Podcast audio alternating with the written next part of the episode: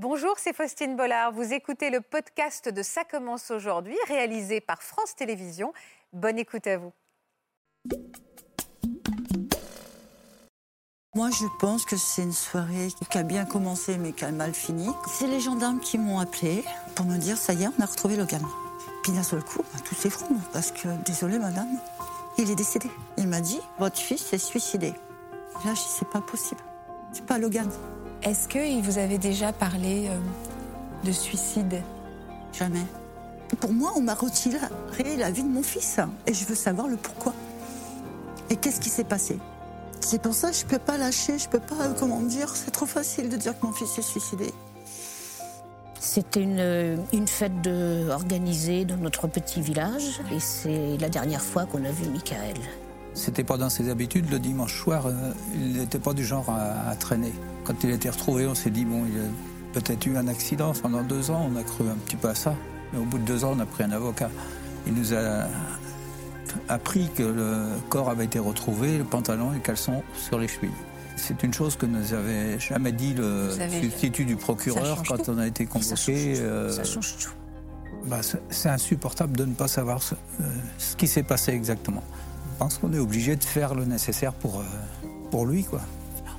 On ne peut pas le laisser dans l'oubli.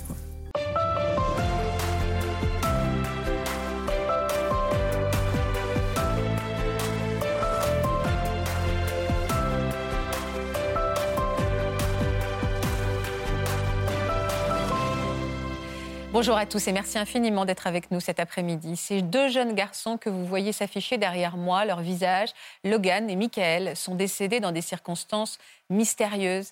Les enquêteurs ont d'abord conclu à un suicide ou un accident, mais leur famille, elle, refuse d'y croire. Et s'il s'agissait en réalité d'un crime maquillé. Euh, C'est en tout cas leur intime conviction. Aujourd'hui, les parents qui sont avec nous n'ont qu'un espoir, celui qu'un jour toutes les zones d'ombre se dissipent et qu'enfin la disparition tragique de leur enfant soit élucidée. Vous allez peut-être pouvoir y participer. Ils viennent sur notre plateau euh, pour rendre hommage, évidemment, à Logan et Michael. Et euh, nous allons les entourer avec toute notre douceur. Je compte sur vous, Marc et Natacha, comme à chaque fois. Bienvenue dans Ça commence aujourd'hui. Bienvenue à tous.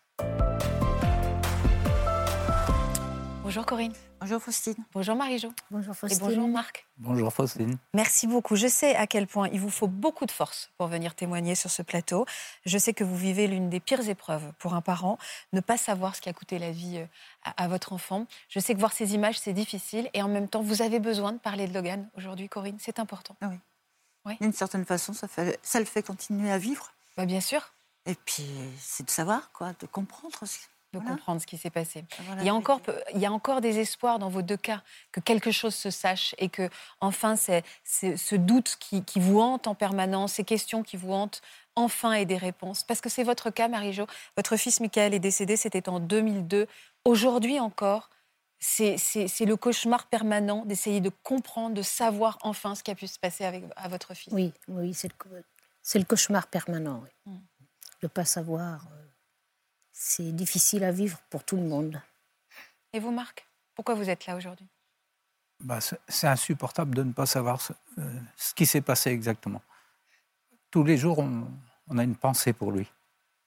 Et ce que je trouve bouleversant aussi dans votre témoignage, et, euh, c'est que vous allez donner des conseils très concrets à des gens euh, qui nous regardent, qui pourraient se retrouver dans cette situation, parce que vous-même avez été dépassé, euh, vous-même avez été évidemment euh, dans l'émotion pure et le chagrin immense. Avec du recul, il y a des choses que vous feriez différemment. C'est aussi pour ça que, à travers la, mort de votre fils, vous allez peut-être aider d'autres familles à ne pas se retrouver dans cette situation. Merci pour cette générosité-là. C'est vraiment, c'est vraiment précieux pour nous.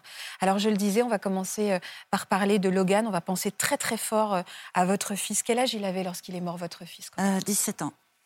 Quelle est votre intime conviction, vous, concernant son décès?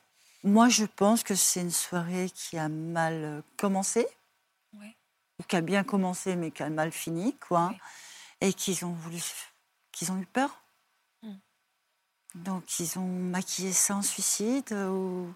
C'est le Je il. pose des questions de toute manière, mais Et c'est le il qui vous hante. Qui sont ces gens qui ont aujourd'hui les clés voilà. Et qu'est-ce qui s'est passé Et qu'est-ce qui s'est passé ce soir-là? Alors, je sais que ça vous tenait à cœur que l'on que l'on découvre Logan sous ce jour euh, qui était le sien, c'est-à-dire euh, un jeune homme souriant, euh, plein de vie, plein d'humour aussi. Ah oui?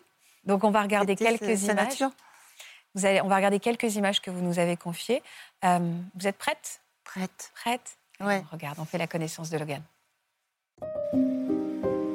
Logan est le cadet d'une fratrie de trois garçons.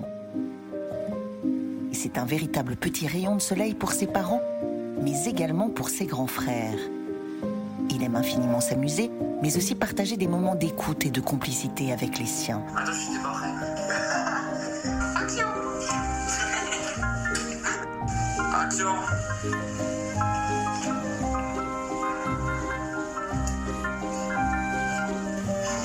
À l'adolescence, ses amis l'apprécient pour sa personnalité attachante et surtout sa joie de vivre.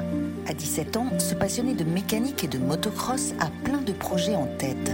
Passer le code, s'acheter une voiture et faire partie un jour de la brigade des sapeurs-pompiers de Paris.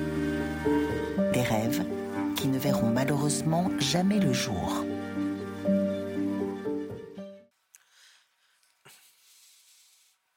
C'est ça le plus dur? C'est tous ces rêves qui sont foutus en l'air. Voilà. C'est pour ça que je ne peux pas lâcher, je ne peux pas, euh, comment dire, c'est trop facile de dire que mon fils s'est suicidé. C'est trop, euh, comment dire, alors qu'il n'y a rien eu de fait. Pour eux, non.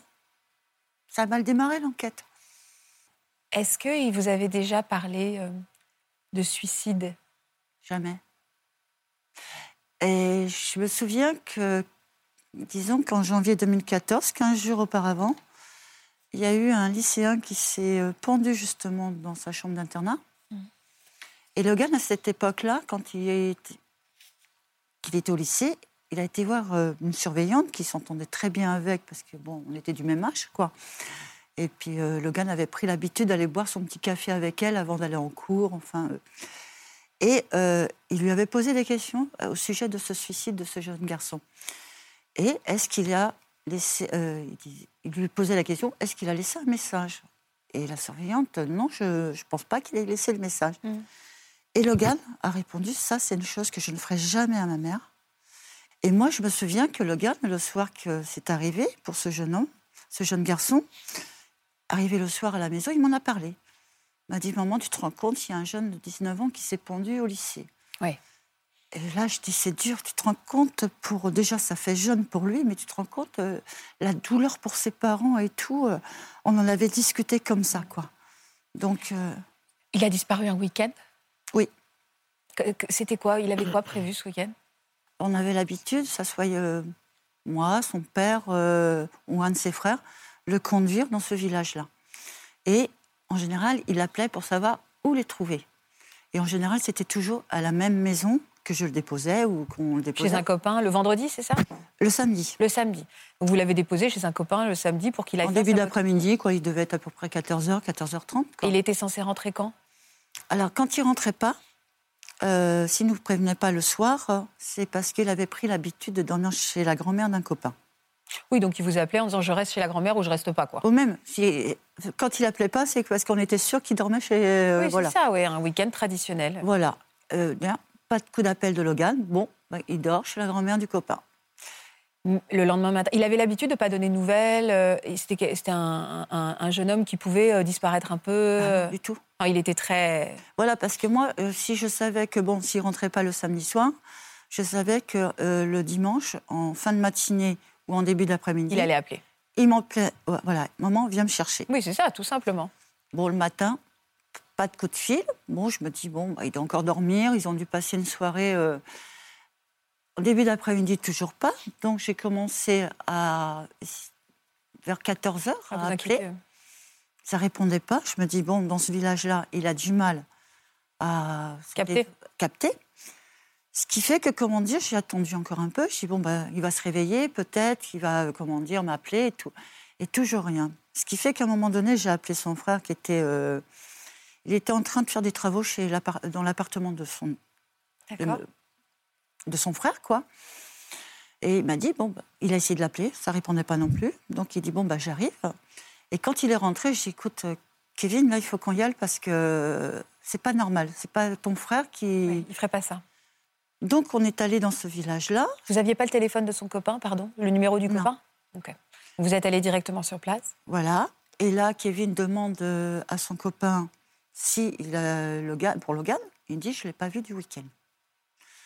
Donc là, on est un peu euh, étonné parce que. Ah, donc euh, depuis la veille, il n'avait pas vu son copain? Voilà, soi-disant qu'il ne l'a pas vu du week-end du tout. Je l'ai déposé, j'ai vu Logan rentrer, mais il ne l'a pas vu. Et ce qui fait que, comment dire, après, on est allé euh, chez l'autre copain où il avait l'habitude de dormir. Ouais, ouais, ouais. Et là, lui, j'ai pas vu Logan. Ah. Et de toute manière, je n'ai pas bougé de chez mes grands-parents le week-end. Là, vous avez commencé à vraiment vous inquiéter. Là, oui. Ce qui fait qu'à un moment donné, on a rencontré, parce qu'il avait l'habitude d'aller à un autre endroit, dans à une autre euh, maison. Donc, mon fils est allé taper à la porte, ça répondait pas. On est retourné faire un tour dans le village. On revient. Il y a une jeune fille qui sort de cette maison. Donc, on lui pose la question si elle connaissait Logan. Elle dit oui. Et de là, elle dit bah, Je vais essayer de les appeler en parlant des autres euh, copains. Elle dit non, j'ai personne, ils sont tous sur répondeur. À quel moment vous avez dit, je vais- euh, vous avez prévenu les gendarmes À quel moment euh, les Le choses se sont accélérées C'est-à-dire que dès qu'on est rentré Ah ouais. avec mon fils, on a prévenu son père et mon autre euh, fils. Donc ça faisait quand même 48 heures que personne n'avait euh, n'avait une nouvelle. Enfin, depuis le samedi 14 heures, Voilà. personne n'avait une nouvelle. Jusque, comment dire, le lendemain, disons, euh, 17h, 19h. Où là, vous êtes allé voir les gendarmes. Est-ce qu'ils ont pris au C'est sérieux son père et mon autre garçon. est Est-ce qu'ils ont pris au sérieux sa disparition? Euh, Au début, euh, quand je vois dans le dossier, c'est marqué euh, fugue. Oui. Alors, mon fils n'était pas fugard. Petite parenthèse très rapide, Marc. À partir de quand on peut une, une disparition Parce qu'il avait 17 ans, il était donc mineur. Au bout de combien de temps on prend au sérieux entre guillemets une disparition? Pourquoi ils n'ont pas tout de suite mis en, euh, en place des recherches? Alors, en fait, en France, il y, a pas, il y a un délai, par exemple, dans les pays anglo-saxons, on dit que 48 heures, on attend 48 heures avant d'engager euh, de véritables recherches. En France, ça dépend de l'appréciation que les gendarmes peuvent avoir de la situation qui leur est posée. Et c'est le procureur de la République qui décide si on qualifie la disparition d'inquiétante ou pas. Si elle est qualifiée d'inquiétante, évidemment, ça engage immédiatement des recherches. Alors que là, manifestement, Ça on était sur été. une présomption de fugue dans un premier temps. Alors que euh, c'était signalé que non. Au bout de combien de temps ils ont fini par accélérer, euh, à prendre, pr- prendre au sérieux la disparition de Logan? Le dimanche soir, bon, ils ont quand même envoyé des, à différentes gendarmeries, enfin signalé la disparition de Logan. Euh, le dimanche soir, j'ai mon fils est allé avec sa copine parce qu'il y a des magasins désaffectés euh, autour. Puis bon, il a appris comme quoi que les jeunes avaient tendance des fois à faire des soirées à l'intérieur. Oui, oui, des, des, comme Donc, des euh, rêves ou des trucs mon comme fils ça. y est allé avec sa, sa copine et avec son portable pour éclairer. Parce que, et il y a une patrouille de gendarmes qui est passée, enfin, une voiture de gendarmes qui est passée. Et de là, Kevin leur a signalé que son frère avait disparu, que son père et son frère étaient partis le déclarer à la gendarmerie, enfin, que c'était déclaré à la gendarmerie. Et eux, ils lui ont répondu, parce qu'ils demandaient pour qu'ils rentrent avec une torche ou quelque chose pour leur donner un coup de main. Et ils ont répondu, euh, non, on ne peut pas, c'est privé. Alors, au bout de combien. Donc là, on était dimanche soir. Voilà. Vous aviez une intuition à ce moment-là? Vous? Ouais. Sa maman? C'est pas normal. C'est pas Logan. Je sais pas comment vous expliquer. euh, moi, mes enfants, euh, je sais pas, je dirais pas que je les connais par cœur, mais ils n'avaient pas besoin de rien qu'à leur attitude, rien que le son de la voix.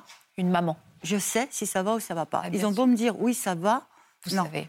Il y a euh, le comportement qui suit pas ou voilà, ou la voix qui est là, mais le comportement n'y est pas quoi. Combien de temps après il a été retrouvé, votre fils Et il a été retrouvé où? Alors, du samedi que j'avais déposé, ils l'ont retrouvé le mercredi euh, dans le milieu de l'après-midi. Où est-ce qu'il a été retrouvé? Comment vous l'avez su, Corinne? Bah, c'est les gendarmes qui m'ont appelé, parce que j'étais restée à la maison, moi, Oui. parce que mes garçons cherchaient, leur- son père cherchait, il y avait des, des amis qui cherchaient Logan aussi, euh, et moi, euh, sans arrêt, le téléphone sonnait, parce qu'à cette époque-là, j'avais pas de portable, le téléphone sonnait pour me demander si j'avais des nouvelles, si, euh, comment dire, voilà. On m'informait de, de ce qu'ils faisaient aussi, eux, comme recherche, quoi. Ils ont même été jusque Beauvais, ils ont été, enfin, pas mal de lieux. Et à un moment donné, ben, mercredi, je reçois... Alors, le mercredi matin, je reçois un coup de fil des gendarmes pour me dire qu'ils allaient passer à la maison, re- prendre le PC de Logan pour l'exploiter. Mhm. Donc j'attendais qu'ils arrivent, toujours pas de nouvelles. Dans l'après-midi, ils ont appelé euh, pour me dire ça y est, on a retrouvé Logan. Sur le coup, vous, vous dites ouf, ça y est, on l'a retrouvé quoi. Euh, vous êtes contente, vous êtes. Puis d'un seul coup, bah, tout s'effondre parce que, désolé madame, il est décédé. Alors là, vous avez, euh, à tel point que depuis ce moment-là, euh, vous avez des personnes qui vont, comment dire, euh, hurler ou quelque chose. Moi, non, ça a été le contraire. Je me suis complètement renfermée. Et depuis, euh, ben, ouais, je vis avec ça, quoi. Que on m'a, re- pour moi, on m'a retiré la vie de mon fils, et je veux savoir le pourquoi. Et qu'est-ce qui s'est passé? Il avait été retrouvé où? Vous êtes allé sur place Euh, bah, le jour même qu'ils me l'ont annoncé, oui. On m'a empêché de, d'aller dans le chemin. Les gendarmes, on m'a empêché, parce que Logan y était encore. Et de là, quand il y a un officier de la gendarmerie qui est venu me voir, il m'a dit Votre fils s'est suicidé. Pendu, c'est ça? Oui. Et quand il est l'officier, parce que Logan était encore, qu'il est venu me voir, il me dit Votre fils, euh, Logan, enfin, votre fils s'est pendu. J'ai demandé Qui c'est qui lui a passé la corde pour. euh, Et il m'a répondu Euh, Non, c'est avec son écharpe. Là, je dis C'est pas possible. C'est pas Logan. Je le connais pas comme ça, Logan, et il m'aurait jamais, jamais fait ça.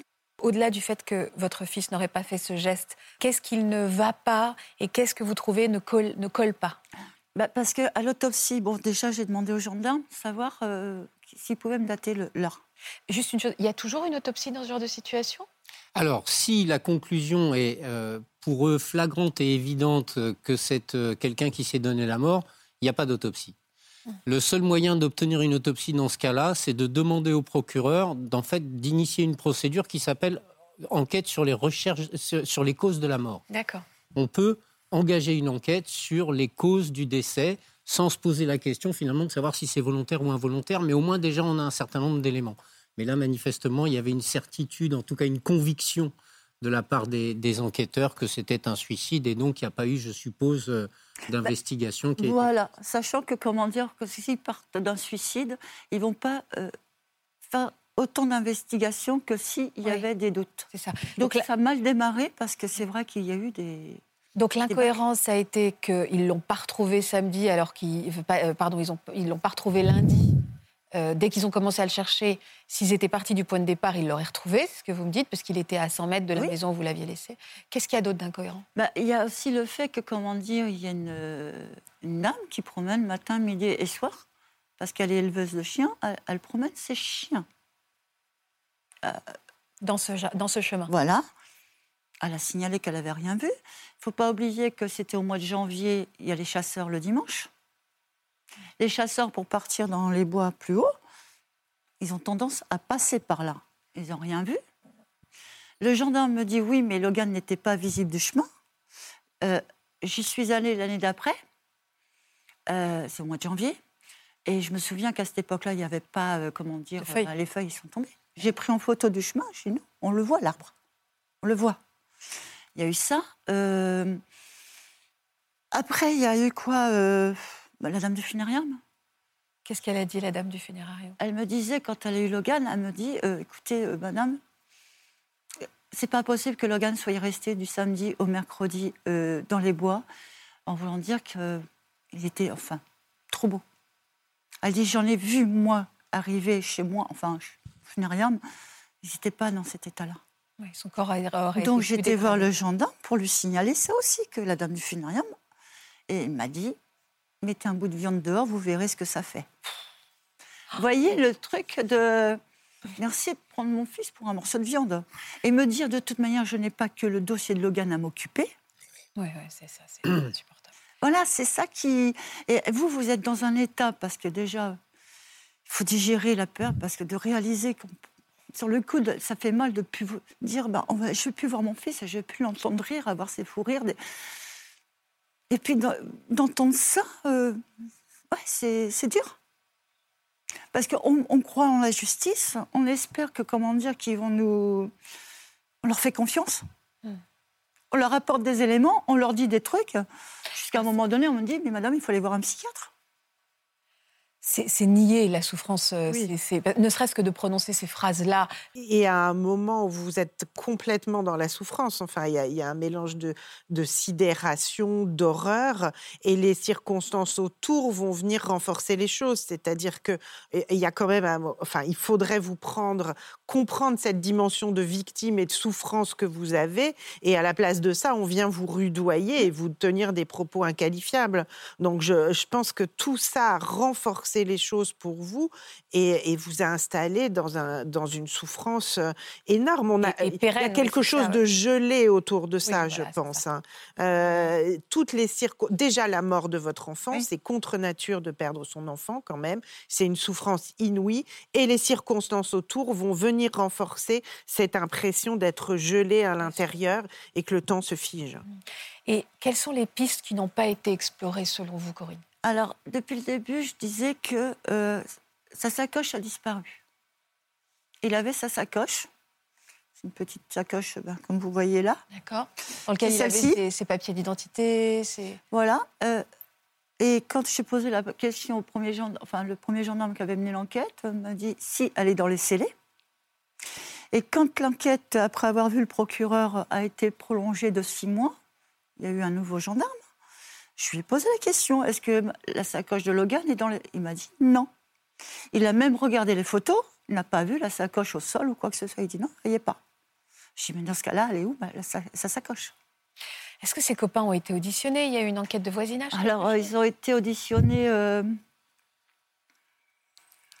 Je n'ai plus de souvenance si c'est le jour même, le mercredi ou le jeudi. Et qu'est-ce qu'ils ont dit? Qu'ils n'étaient pas sur, euh, dans le village, qu'un tel faisait ci, un tel faisait ça. Mais entre eux, ils se contredisent. Ah, c'était pas cohérent. C'est pas cohérent. Euh, ils se trompent. De... Alors, le pire, c'est que les, des gendarmes me demandent si ils ont vu Logan le vendredi. Au lieu de dire le samedi, c'est normal, les jeunes, ils disent ben non, on n'a pas vu le vendredi. Le vendredi, il était chez moi. Déjà, les gendarmes, ils, parlent- ils partent mal dans l'enquête parce qu'ils ne reprennent pas les jeunes sur certaines choses. Ou... Et, un coup, ils sont chez le copain, un coup, ils ont fait la soirée chez le copain. Ben non, c'était pas tel jour, c'était. Enfin, avait- c'est un micmac, pas possible. Il n'y en a aucun qui s'est manifesté, un de ses amis, ou qui, qui aurait pu également, euh, euh, on va dire, abonder dans le sens qu'il s'est passé quelque chose cette nuit-là ou dans Si. ces jours-là Qu'est-ce qui s'est passé? Il y en a un qui a, été, qui a été raconté parce que bon, il fait pas partie de ces copains-là. Parce que faut savoir que dans ce village-là, il y a deux clans. Enfin, c'est-à-dire qu'il y a eu une bagarre euh, en 2013. Et celui qui a raconté ne fait plus partie de cette, euh, Cette bande-là. Mais il a été, il a été parce que soi-disant qu'on lui a rapporté comme quoi que Logan a été dans une soirée. Enfin, ils avaient fait une soirée parce que dans un autre village, il y avait une rave party. Il y en a qui ont été chercher des, des produits illicites, Mhm. Qu'ils ont fait une soirée chez le copain où je l'ai déposé, Ouais. et que Logan aurait eu, il ne se sentait pas bien. Ouais. Et qu'il avait un, euh, mal au cœur ou- et qu'ils l'ont laissé de côté. Ouais. Et, mais les gendarmes, Et qu'est-ce qu'il a dit, ce garçon? C'est ça, c'est ça sa théorie à lui. hein. Et non, le- le- non, c'est ça ce qu'il a dit, le jeune garçon. Il a raconté la rêve partie, le fait qu'il se soit pas senti bien, celui qui a été exclu de cette bande, qui Voilà, s'autorise à ça. parler. Donc. c'est ça. Et, et dans les mois après, il n'y a aucune, aucun autre jeune euh, qui s'est manifesté euh, Non, non. Mais ce que je trouvais bizarre aussi, c'est que parce que pour les gendarmes, il y a aussi le fait que, comment dire, ben, le samedi, euh, sa copine, il y aurait eu une rupture avec sa copine. Sa copine aurait cassé avec lui par téléphone, par message.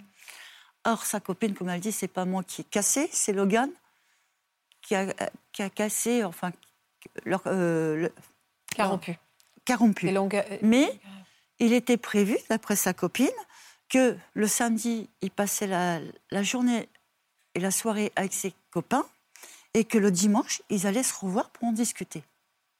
Donc, il avait prévu le dimanche. Oui, il avait prévu, c'était pas anticipé quoi que Voilà. ce soit. Comment, se peut-il qu'après qu'avec autant d'incohérence, l'incohérence des jeunes, vous savez la question que je vais vous poser, la, cohérence des, ne serait-ce que de ces jeunes qui témoignent et qui disent pas tout à fait la même chose, euh, tout, en fait, finalement, l'enquête qu'a menée Corinne et, de tout ce qu'elle a fait pour essayer de réunir ce dossier, on ne réouvre pas l'enquête. Et, euh, même, même sur le moment, euh, c'est plus facile, c'est une question de moyens, c'est plus facile de dire c'est un suicide, fin de l'histoire. Il y a plein Pour de essayer de pardon. comprendre en Marc. fait ce qui a pu se passer, c'est ce qu'on rencontre parfois, rarement, heureusement, c'est qu'il y a une première conviction qui s'installe dans l'esprit du gendarme, et en fait, tout ce que vous allez lui apporter qui va à l'encontre de cette conviction, il va l'écarter. Il va faire, en quelque sorte, il va justement faire en sorte de ne pas faire les investigations pour ne pas aller à l'encontre de la conviction qui est, qui est- qui est la sienne dès le départ. Voilà. Et la manière dont il vous répond, la manière dont il se comporte, laisse à penser ça. Et il ne faut pas oublier, je parle beaucoup des procureurs de la République en disant c'est eux qui dirigent. Ouais. Oui, mais quand on leur rend compte des choses, quand on leur dit ce qu'il en est, si on leur dit rien, évidemment, ils ne sont pas capables de dire attendez, ça, ça colle pas. C'est au service enquêteur, aux officiers de police judiciaire de faire cette synthèse en disant dites donc, il y a Pierre et Paul qui étaient censés être ensemble. Pierre me dit qu'il était là, alors que Paul me dit qu'il était là. C'est ça qui, n'est jamais pas, remonté, euh, vraisemblablement. Et ils ont même pas, parce qu'ils ont localisé le portable de Logan, mais quand ils ont fait les auditions de ces jeunes, ils n'ont pas vérifié s'ils disaient la vérité ou pas par rapport au portable.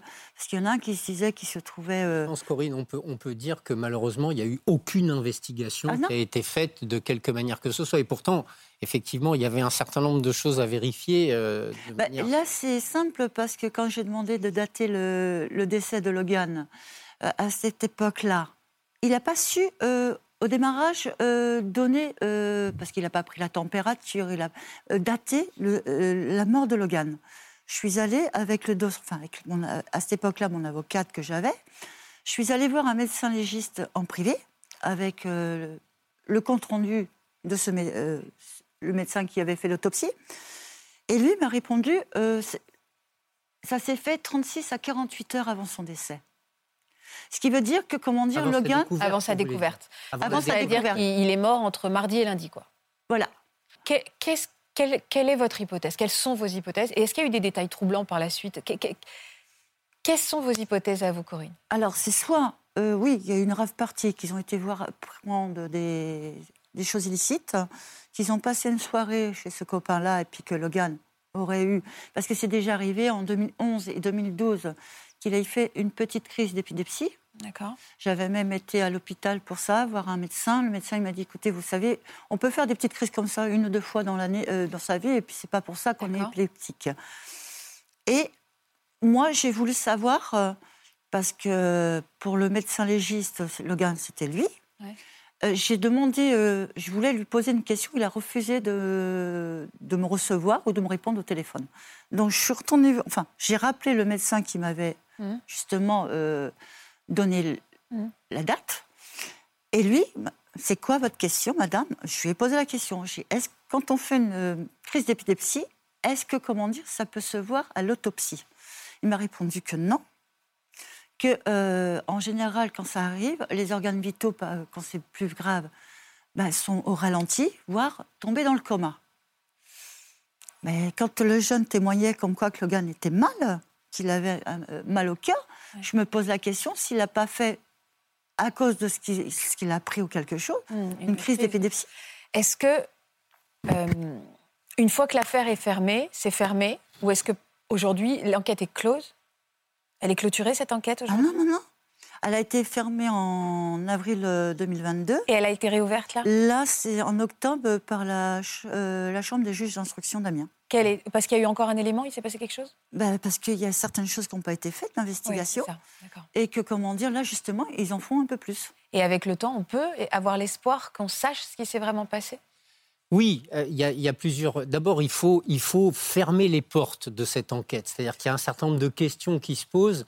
Fermer les portes, ça veut dire aller au bout des investigations. La téléphonie. Alors, le problème de la téléphonie, c'est que malheureusement, Voilà, les ça. opérateurs conservent un an Tard. seulement les données. Ah ouais, donc c'est Et passé tard. ce délai d'un an, elles sont détruites. Donc, c'est toute la difficulté de ces affaires qui durent dans le temps.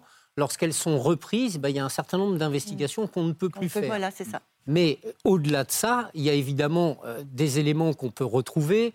Euh, le fait des investigations, pardon de le dire comme ça, mais sur le corps, il faut avoir une certitude quant à la datation et puis essayer de mettre, euh, j'allais dire, en miroir les contradictions de tous ces jeunes. deux questions, Natacha. C'est aussi l'injustice, l'idée qu'on ne prenne pas au sérieux la vie de son enfant qui, rend, euh, qui j'imagine, qui, voilà, qui rend insupportable. et la question, c'est est-ce que c'est nécessaire pour faire le deuil d'avoir toutes les circonstances? Oui, enfin, ce serait. Je ne peux pas dire mieux parce que le terme est tout à fait euh, impropre, mais je pense que on y trouve une certaine consolation. Vous savez, quand on perd quelqu'un, un être cher, on se repasse en boucle les derniers moments de la vie de la personne. Euh, et on a besoin de savoir, on a besoin de comprendre. Et ça fait partie du processus de deuil d'essayer d'avoir tout, toutes ces informations-là, de comprendre ce qui pouvait se passer à ce moment-là. Vous, vous ne les avez pas. Euh, il y, a un mystère autour de ça, il y a des incohérences. Et oui, je pense que ça, c'est un empêchement au processus de deuil, parce que je pense qu'il y a les deux choses. Il y a à la fois, vous aviez totalement raison, Faustine. Je pense que vous avez tous l'impression que si vous n'allez pas au bout, c'est comme si on abandonnait au fond euh, votre fils, la personne que vous avez aimée, et c'est comme si vous lui deviez ça, euh, d'une certaine façon. Euh, ça, c'est une chose. Et puis, il y a une souffrance, il y a le deuil qui ne peut pas commencer euh, si on ne sait pas, au fond. C'est-à-dire que le deuil, c'est un processus qui est douloureux, c'est un processus long qui nécessite qu'on qu'on s'occupe de soi finalement, qu'on se concentre sur les pensées extrêmement tristes qu'on peut avoir. Mais là, c'est pas possible, puisque la seule pensée qui revient en boucle, c'est qu'est-ce qui s'est passé? Et l'injustice. Et l'injustice, oui, ça, on est d'accord. Oui, oui. tout ça, quoi. C'est. Est-ce qu'il n'y a pas une histoire, euh, Marc euh, L'ADN, on n'a pas parlé d'ADN depuis tout à l'heure. Il n'y a pas des. Alors, euh, de toute façon, ce qu'il faut comprendre avec l'ADN, c'est que aujourd'hui, quelle que soit la date à laquelle les fesses sont passées, c'est toujours utile de faire des recherches d'ADN parce que la technologie a tellement évolué en matière d'ADN qu'aujourd'hui, une quantité infinitésimale d'ADN suffit à le récupérer. Donc ça veut dire que, je vais être un peu précis et je m'en excuse, mais par exemple, dans une histoire comme celle-là, il faut regarder la corde, il faut vérifier qu'il n'y a pas d'autre ADN que celui de Logan sur la corde, il faut vérifier ses vêtements. il y a un certain nombre de choses qui peuvent être faites, qui n'auraient pas pu matcher il y a quelques années, mais qui aujourd'hui, compte tenu de l'évolution technologique, pourraient éventuellement matcher. Euh, disons que, comment dire, quand euh, l'enquête avait été rouverte la deuxième fois, euh, ils ont fait des prélèvements d'ADN sur l'écharpe. Ils n'ont rien oui, trouvé. pardon, pas les, par l'écharpe. pas grave. Parce que Ça, mais comme je dis, euh, pourquoi euh, faire que sur l'écharpe? Parce que, euh, comment dire, ben, il y a ses vêtements, il y a aussi son portable. Quand on me dit, oui, il n'a pas de coups, il n'a pas d'hématome, rien, mais c'est normal s'il était inconscient. comme je dis, imaginez, il est inconscient, on veut dissimuler ça en, en suicide. Vous le portez sur l'épaule, préparez l'écharpe, euh, vous êtes à deux ou trois, vous le mettez, vous poussez, vous vous, reculez. C'est lui qui l'a fait. Même s'il n'était euh, pas décédé, mais ne serait-ce que s'ils ont cru qu'il était décédé alors que comment dire qu'il était dans le coma. Il y a une chose qui est certaine, c'est qu'une autopsie est parfaitement capable de faire la différence entre une mort par asphyxie et une mort pour d'autres raisons. Ah bah alors, parce que ça génère dans le corps. Euh, comment dire, une épidépsie On ne peut pas savoir s'il était dans le coma au niveau d'une épidépsie. Oui, mais on peut savoir si en fait il est mort par la privation d'air. Ah ça, c'est quelque ça génère sur le corps des, conséquences qui sont évidentes pour un, pour un médecin légiste. Évidemment, je sais que c'est aussi, Corinne, le moteur de votre présence. Si quelqu'un entend cette histoire, un, parent, un jeune, euh, la mort de Logan date de il n'y a pas si longtemps que ça. Euh, on parle vraiment de de, la survie d'une famille aussi, de savoir ce qui s'est passé. Surtout, n'hésitez pas à vous manifester. Ça paraît, ça paraît léger par rapport à l'histoire effroyable que vous nous racontez, mais je connais le, le, voilà, le pouvoir des mots, le pouvoir de la télévision, le pouvoir euh, de, l'empathie, évidemment, que vous allez euh, bah, provoquer. Surtout, n'hésitez pas. Oui, parce que pour vous, ça doit être aussi un poids. S'il y en a certains qui savent euh, vivre avec ça, ben, ouais, je ne sais pas. Euh, Marie-Jo, Marc, vous reconnaissez beaucoup de similitudes entre votre histoire et, notamment dans les émotions qu'elle décrit, parce que vous, ça date d'il y a plus longtemps. Michael est mort en 2002. Bientôt, 21 ans, bientôt, oui. Euh, déjà, je vous pose la question aussi, quel, quel genre de jeune homme est Michael, était Michael? Ben, Déjà, sa naissance ressemblait beaucoup un petit peu à votre histoire, puisque Michael est né... Euh, un mois en avance. Trois semaines en avance, césarienne, donc je n'ai pas vu mon bébé. Tout de suite. Je l'ai vu euh, dix jours après à travers une vitre, puisqu'à l'époque, euh, c'était pas comme maintenant. Ouais. Et je l'ai pris dans mes bras euh, trois semaines après sa naissance. Et pas non plus là pour son départ. Donc ça déjà, euh, Ah, je, je, je, je, comprends. hein. C'est le fait. Parce que j'essayais de comprendre pourquoi il y avait cette émotion au moment où vous parlez de cette césarienne. Pas au début. C'était extrêmement difficile, effectivement. Aujourd'hui, on fait plus du tout Non. comme ça. On Ouais. fait au contraire du pot à pot Ouais, avec, les, Ouais. avec les bébés prématurés pour justement ne pas rompre Mm. dès la naissance ce lien mère-enfant. Et c'était dramatique, Mm. effectivement, de ne pouvoir voir son, son petit bébé qu'à travers une vitre. Et, qui est- et c'était dramatique pour les deux, à la fois Mm. Ouais. pour le bébé et pour la mère et pour les parents. Et ce que j'entends, c'est que Marie-Jo euh, souligne le fait qu'elle n'était pas là au début et pas et là. pas la là, oui. Et ça, C'est euh, ça, je pense que c'est vraiment extrêmement difficile. Et quand le Bon. deuxième est arrivé, euh, aussi petit bébé euh, prématuré, enfin non à terme, mais c'était deux bébés, 2 kg 4. quand je me suis réveillée, je les ai obligés à me le montrer. J'ai- Euh, quand il a grandi, c'était euh, quel genre de personnalité, votre Michael, Marc? Bon, c'était un, un enfant qui était euh, très sérieux, calme. Euh, il, était, euh, il venait des études euh, assez brillantes. Enfin, il travaillait bien. Il était scolaire. Toute sa scolarité, il a toujours été bon élève. et tout et il était intéressé par ce qu'il faisait. Il, est- Il avait des passions? Après, il avait beaucoup de passion pour le sport. D'accord, c'est un grand sportif. Euh, il a toujours aimé le football. Bon, il a fait des. À ses 18 ans, il a fait le marathon de Nantes. Euh, sans beaucoup s'entraîner, mais il l'avait fait quand même. On le voit d'ailleurs. Beau jeune homme. Oui, ça c'est la- presque la plus belle photo de Michael. Un très beau jeune homme, oui. Il avait quel âge? Euh, quand il est décédé, Oui. 25 ans. 25. Il a vu 25 ans au mois de janvier et il est Mm. disparu que au mois de juin. Alors, dans quelles circonstances il a disparu, votre fils, Michael? Alors, euh, il est, ben, c'était, c'était une, une fête de, organisée dans notre petit village. D'accord. C'est C'est entre jeunes. oui, entre jeunes. Et euh, chaque jeune faisait un apéritif. D'accord. Et euh, le midi, nous, parents, étions invités à déguster euh, l'apéritif. Donc on, est- on y est allé et c'est la dernière fois qu'on a vu Michael. Euh, on l'a retrouvé quand, le corps de votre fils? Neuf jours après sa disparition. Neuf jours. Ouais. Il, il y a eu, euh, alors il a 25 ans, au début, euh, euh, on- on- quand vous avez signalé sa disparition, euh, Tout de suite, on a signalé sa dis- enfin, le dimanche matin. Euh, on ne s'est pas inquiété, 25 ans, euh, il est resté accouché euh, peut-être euh, un copain. chez un copain. Ah oui, Et 25 ans, quoi. Voilà. Et le dimanche soir, quand on est rentré, euh, toujours pas là. Toujours pas là. Donc, euh, on est allé euh, où il avait laissé sa voiture, où ils- où on avait pris l'apéritif avec eux. Et là, euh, sa voiture était là, ouverte, avec son téléphone dedans. Mais bon, ça, c'était un peu Michael. Et on est rentré, on s'est on s'est couché.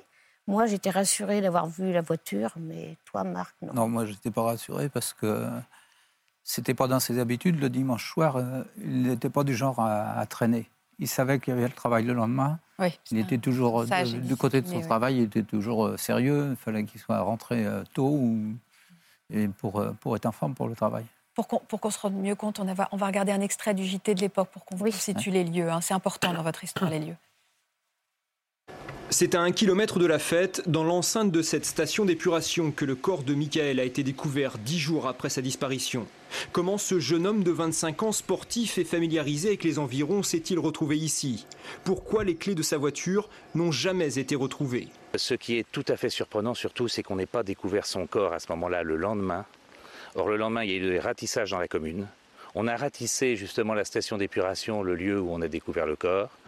Un hélicoptère est passé, personne n'a rien vu. Ce n'est qu'une dizaine de jours plus tard que deux employés euh, communaux ont découvert le corps. Tout est résumé. hein. Il y a eu des recherches, il y a une battue, ils sont même allés dans cette euh, station d'exploration. Il y a eu cet hélicoptère et personne n'a vu le corps euh, de Michael. Et ça n'est donc que neuf jours plus tard. Pardon, je paraphrase ce que vient de dire, mais c'était vraiment pour souligner l'incohérence. Vous avez eu tout de suite une intime conviction, vous? Pas vraiment sur le, sur le moment, non. On s'est dit, euh, quand il a été retrouvé, on s'est dit, bon, il a peut-être eu un accident. C'est ce qu'on. il serait, il serait tombé quelque Oui, part parce qu'il était, il avait été retrouvé donc, euh, dans cette enceinte de station d'épuration, au pied d'un, d'une falaise, si on veut. Alors on, se disait peut-être qu'il a essayé de grimper la falaise et qu'il est tombé. Bon, on, se, on se faisait un peu des idées, puis euh, les gendarmes nous ont guidés un peu dans cette idée-là aussi. Ah, c'est ça. Et alors, qu'est-ce qui vous a fait, vous, euh, vous a mis la puce à l'oreille comme quoi ça n'était pas ce qui était arrivé? C'est-à-dire que euh, il s'est passé quelques années, puisque Ah oui. euh, notre avocat, pour raison personnelle, a été obligé de s'arrêter un petit peu. Euh, moi aussi, puisque j'ai eu un, un cancer. Donc, il s'est passé quelques années où, où on a laissé un peu les choses. euh, En, vous Bah. disant pendant ces années que c'était l'accident. hein Oui, oui, voilà. Euh, Voilà. Pendant, Et- deux ans, pendant deux ans, on a cru un petit peu à ça. Mais au bout de deux ans, on a pris un avocat. Euh, quand on a pris l'avocat, on a lu le dossier, enfin, on a commencé à lire un peu le dossier avec lui. Il nous a appris que le corps avait été retrouvé, le pantalon et le caleçon sur les chevilles. C'est une chose que nous avait jamais dit le avez- substitut du procureur quand tout. on a été Mais ça change convoqué tout, euh, ça change tout. Trois mois après le décès, Ça, vous l'apprenez des années plus tard. deux ans après, oui. Et quand on a été reçu par euh, le substitut du procureur, il nous a lu euh, donc euh, Les conclusions. conclusions et il nous a dit je vous épargne quelques lignes qui seraient trop dures à entendre.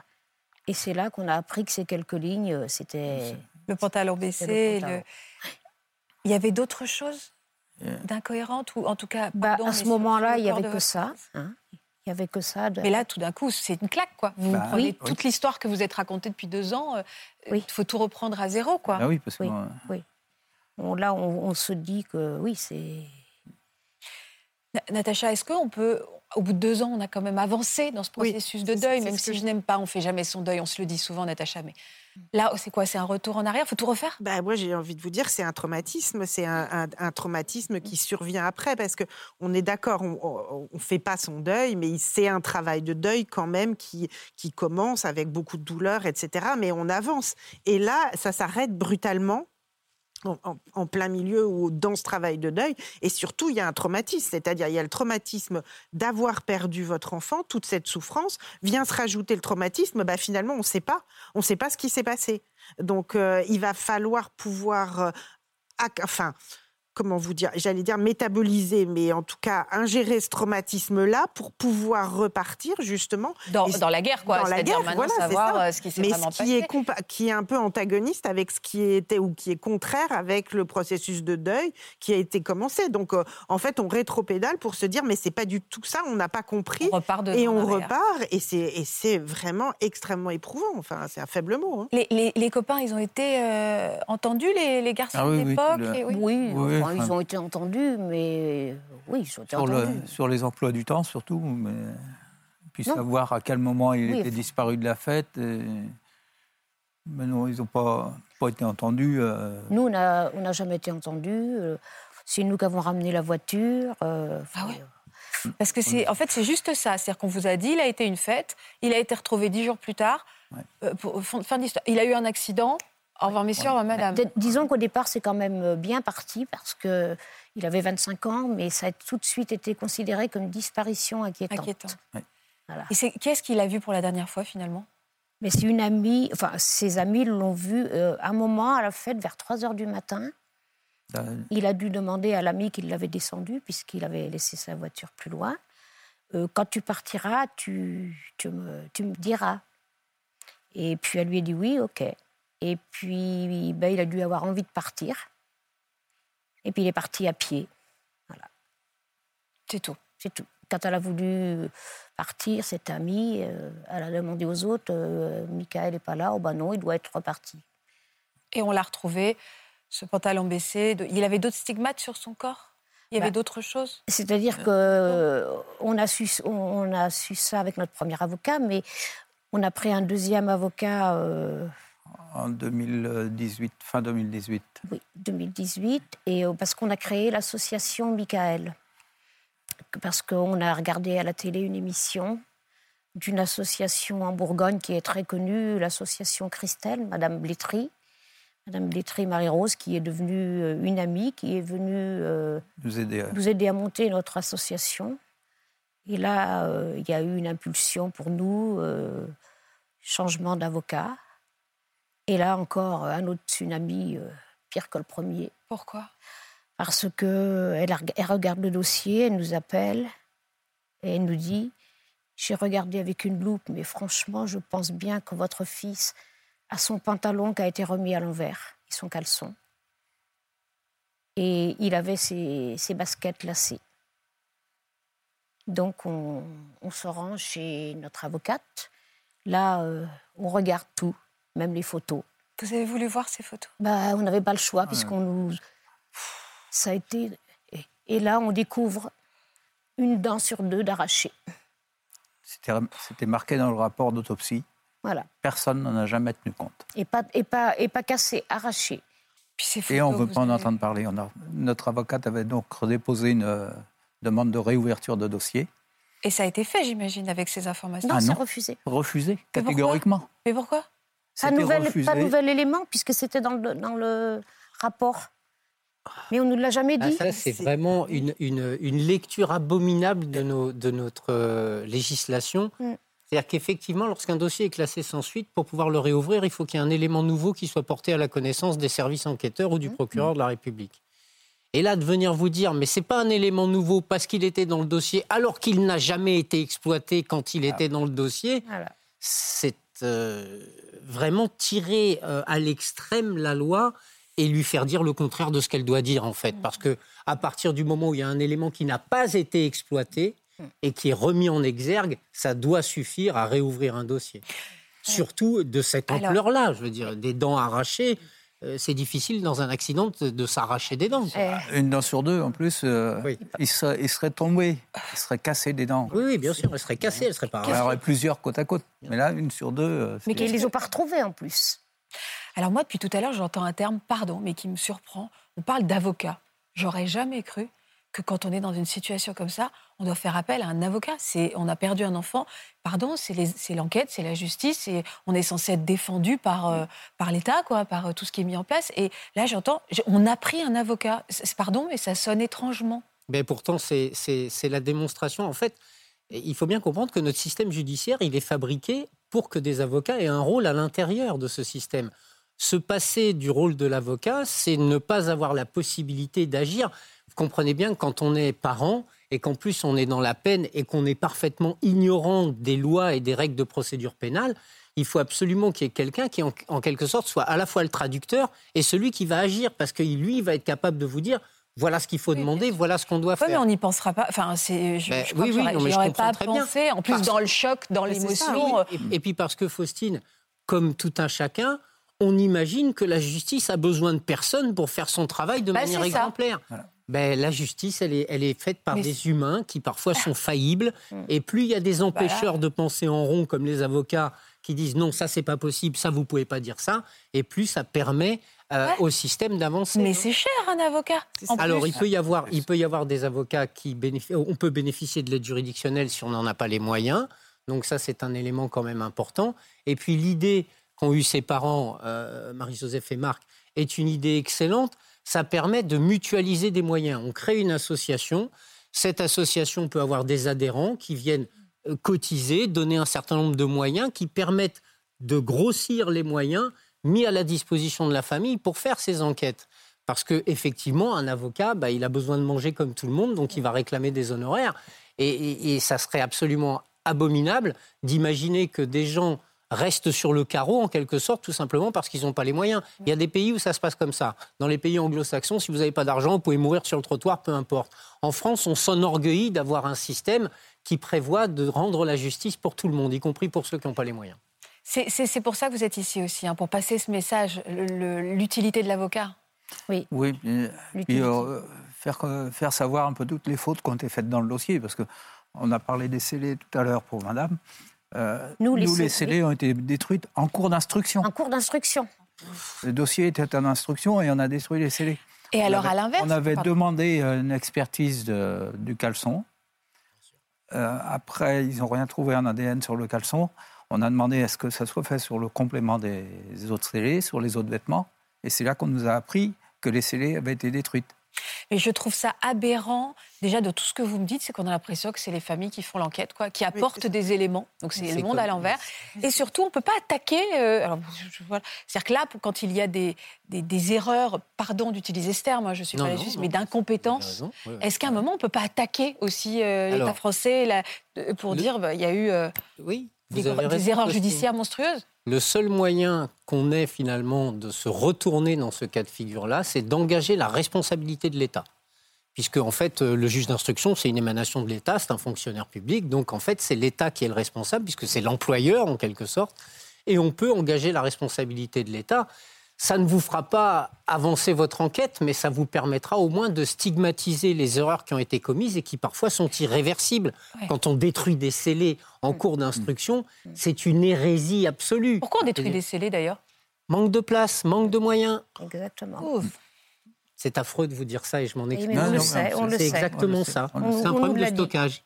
On ne peut dit. pas stocker les scellés indéfiniment, donc à un moment donné, on les Une détruit. qui a été détruite. Mais bon, c'est que les, les prélèvements.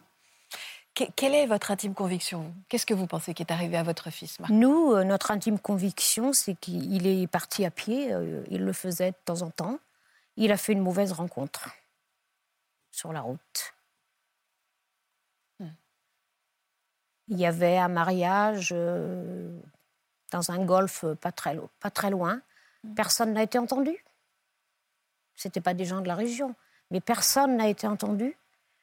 Euh, la famille devait le- donner la liste des invités au mariage à la gendarmerie, mais ça n'a jamais été fait. Personne n'a rien fait. Quel est le moteur aujourd'hui de votre combat 21 ans plus tard?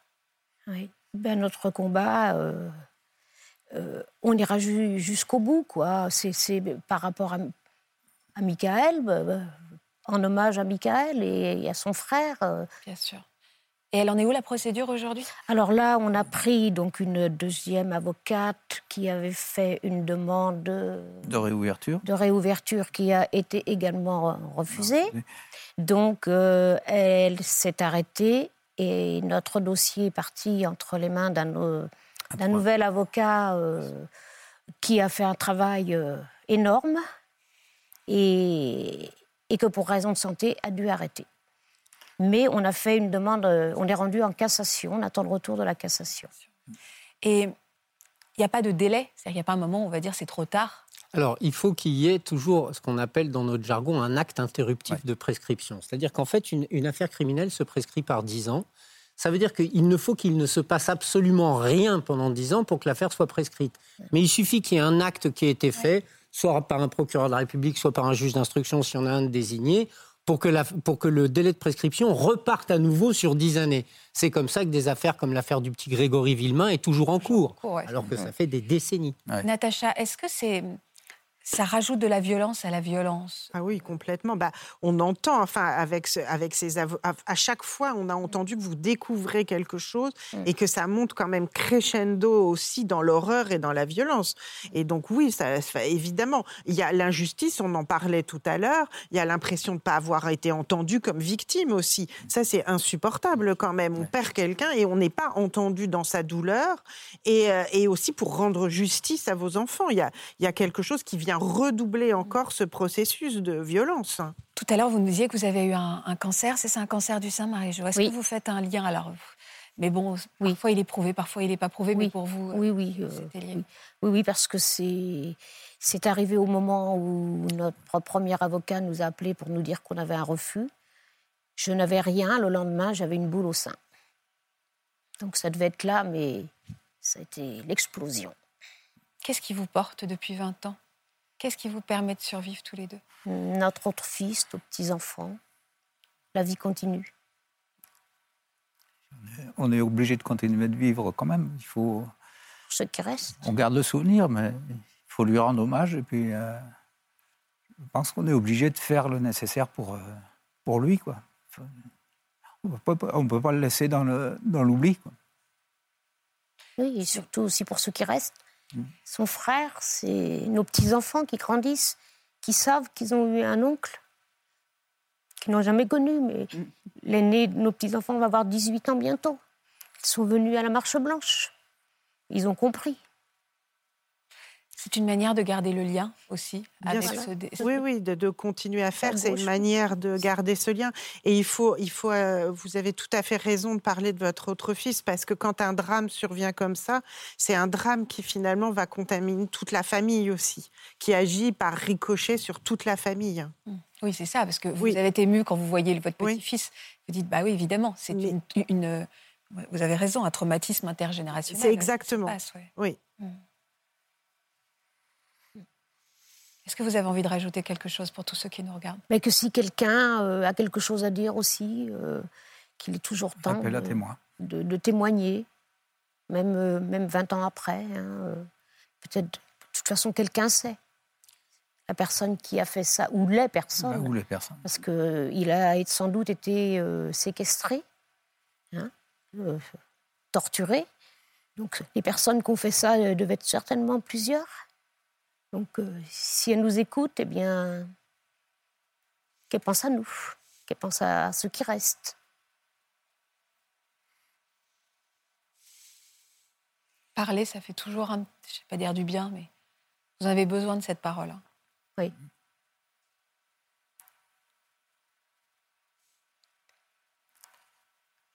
Oui, puis on est, on est bien soutenu par, euh, par d'autres associations. Hein, nous, faisons nos ventes de brioches, nous faisons du jus de pomme, euh, tout ça pour euh, financer notre avocat. Quoi. Euh, on a, on a une, centaine d'adhérents, de, beaucoup de, gens qui nous soutiennent. On va évidemment mettre toutes les coordonnées de l'association sur nos réseaux sociaux. Vous êtes extrêmement présents. Je voudrais qu'on termine cette émission en, en, regardant à nouveau le visage de Logan et Michael, deux jeunes hommes très souriant et plein de vie auquel on pense euh, infiniment, ainsi, ainsi que tous ceux qui vont se reconnaître dans ces histoires et qui vivent cette injustice folle et euh, ce, deuil et cette révolte. Merci beaucoup. Merci à tous les trois. Merci, infiniment pour votre confiance. Merci Natacha, merci Marc de nous avoir accompagnés. Compliqué votre rôle parfois parce que notre colère, on ne peut l'exprimer qu'auprès de vous. Oui, mais euh, ce n'est pas un problème. Je pense qu'il faut aussi montrer la colère des gens. Et finalement, ça permet de stigmatiser les dysfonctionnements d'une institution mm. qui n'a pas le droit de dysfonctionner. Voilà. Vous avez raison. Et c'est aussi pour ça qu'on fait cette émission. Merci beaucoup. Merci à tous pour votre fidélité. N'hésitez pas à relayer ces émissions. Vous êtes très nombreux dans la rue à nous dire voilà, parce que j'ai vu cette émission, j'ai compris qu'il fallait que je parle, qu'il fallait que je porte plainte, qu'il fallait que je me libère de ce poids. N'hésitez pas à le faire. C'est important pour nous tous. Je vous embrasse très fort. Je vous souhaite une belle après-midi sur France 2 et je vous dis à demain. Vous aussi venez témoigner dans Ça commence aujourd'hui. À plus de 70 ou même 80 ans, vous avez repris votre vie amoureuse en main. Alors vous étiez marié depuis plus de 50 ans, vous avez osé demander le divorce et cela vous a libéré. Pour une autre émission, vous avez perdu un ou plusieurs membres de votre famille dans une catastrophe aérienne. Si vous êtes concerné, laissez-nous vos coordonnées au 01 53 84 30 99 par mail ou sur le Facebook de l'émission.